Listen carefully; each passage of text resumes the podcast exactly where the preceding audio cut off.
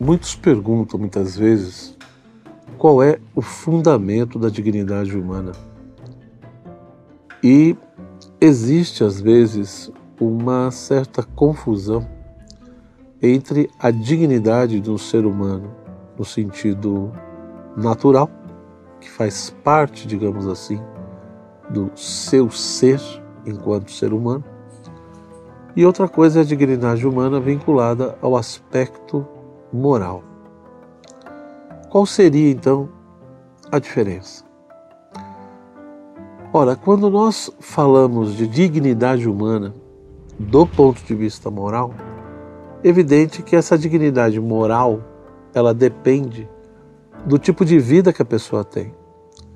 Então, quanto mais valores e princípios bons ela realmente realiza na sua vida, no seu dia a dia, Quanto mais ela expressa, digamos assim, toda uma conduta de excelência, ela é portadora de uma dignidade moral.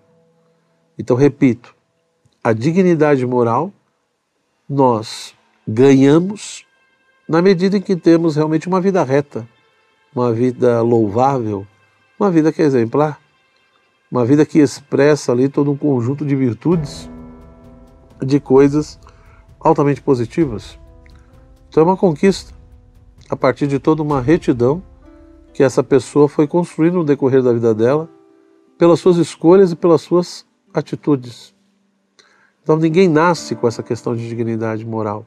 A dignidade moral é resultado de todo um processo de escolhas, decisões e atos realizados.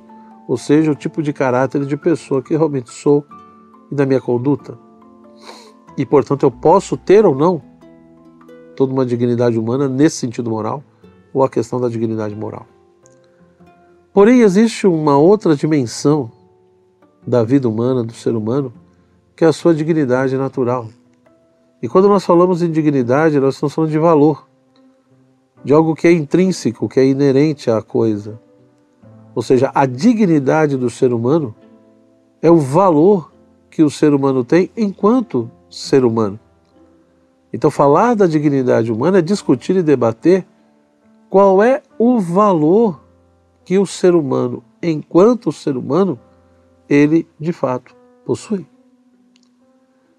Infelizmente, parece que no nosso mundo contemporâneo, a vida humana ou a própria realidade humana e o valor e a dignidade intrínseca a ela é muitas vezes negada ou é cada vez mais relativizada.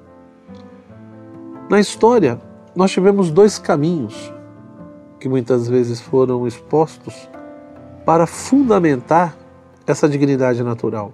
No mundo ocidental, por influência da filosofia e do pensamento cristão, da fé cristã, ou da tradição judaico-cristã, como alguns preferem dizer, partindo-se do pressuposto de que o ser humano foi feito à imagem e semelhança de Deus, conforme a narrativa bíblica, e somente ele então teria sido feito à imagem e semelhança de Deus, essa seria a causa e o fundamento dessa dignidade especial do ser humano. Então, a dignidade humana, ou o valor intrínseco do ser humano, e toda essa dignidade especial seria resultado do fato dele ter sido feito imagem e semelhança de Deus.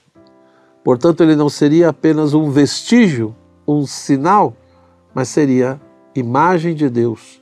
Teria nele realmente toda uma imagem e semelhança com Deus, capaz de entender, de amar, de perdoar e tantas outras coisas.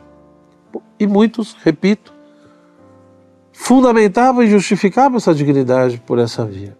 Porém, no mundo contemporâneo, muitos dizem, mas essa fundamentação não tem sentido ou porque eu sou de outra religião, não sou cristão, não sou judeu, não acredito na Bíblia, sigo outras narrativas, outras tradições e, e portanto, outros pressupostos religiosos. Ou porque alguns vão dizer: olha, eu sou ateu, sou agnóstico e nós vivemos uma sociedade laica, secularizada e, portanto, isso não pode ser imposto também para quem não comunga dessa fé.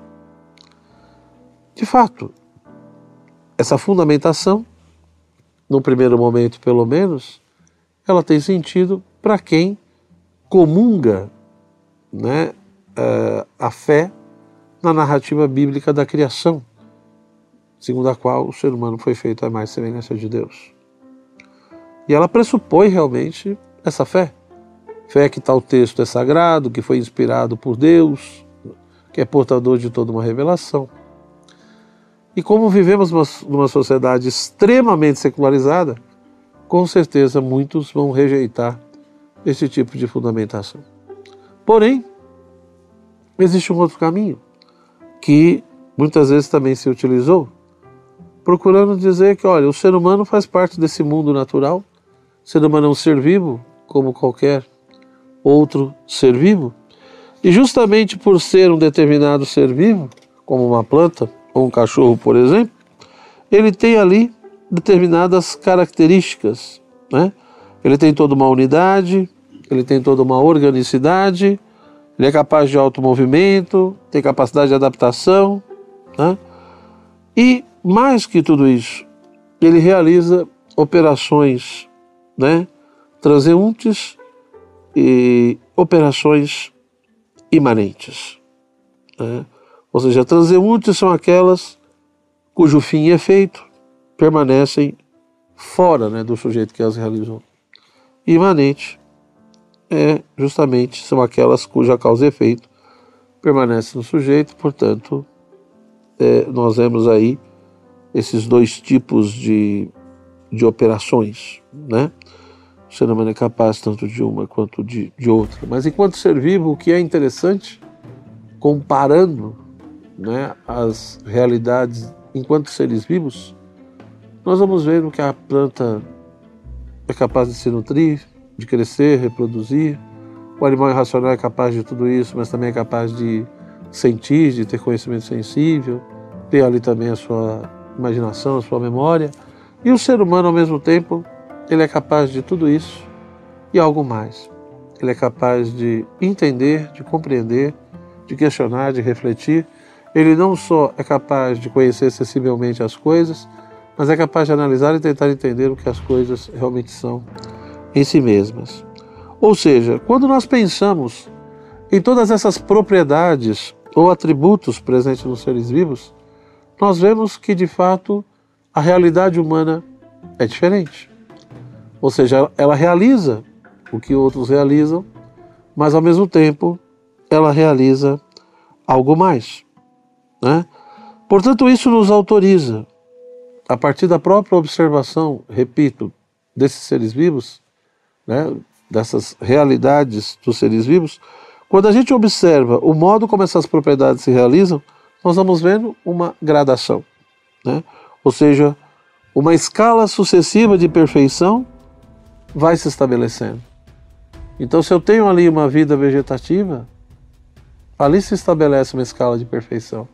Se eu tenho uma vida sensitiva, uma outra escala. E uma vida intelectual, uma outra escala. Isso simplesmente observando a realidade. Então, as propriedades estão ali, mas elas não se realizam tudo simplesmente da mesma forma, mas elas vão se manifestando se realizando numa escala sucessiva de perfeição em formas de vida cada vez mais perfeita, né? E portanto, essa escala ela vai depender do quê? Ela vai depender do grau de imanência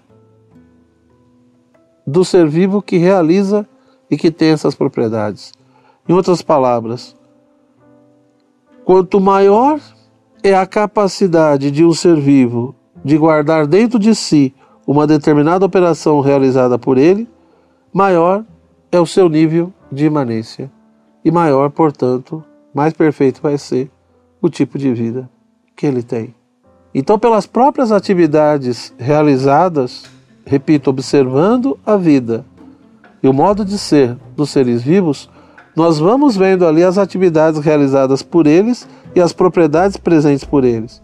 Essas propriedades, elas vão se estabelecendo e vão se realizando em todos os seres vivos, mas não do mesmo modo.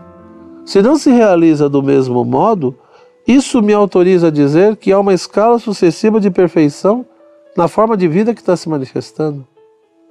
Logo, isso, no mínimo, nos aponta e nos indica que a vida humana ela tem uma perfeição maior.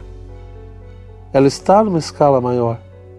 Ou seja, se a vida humana tem um grau de imanência maior e ela tem um grau de imanência maior na medida em que ela aguarda dentro de si essas operações, e repito, é só observar, veja as operações na planta, veja as operações no animal e veja no ser humano.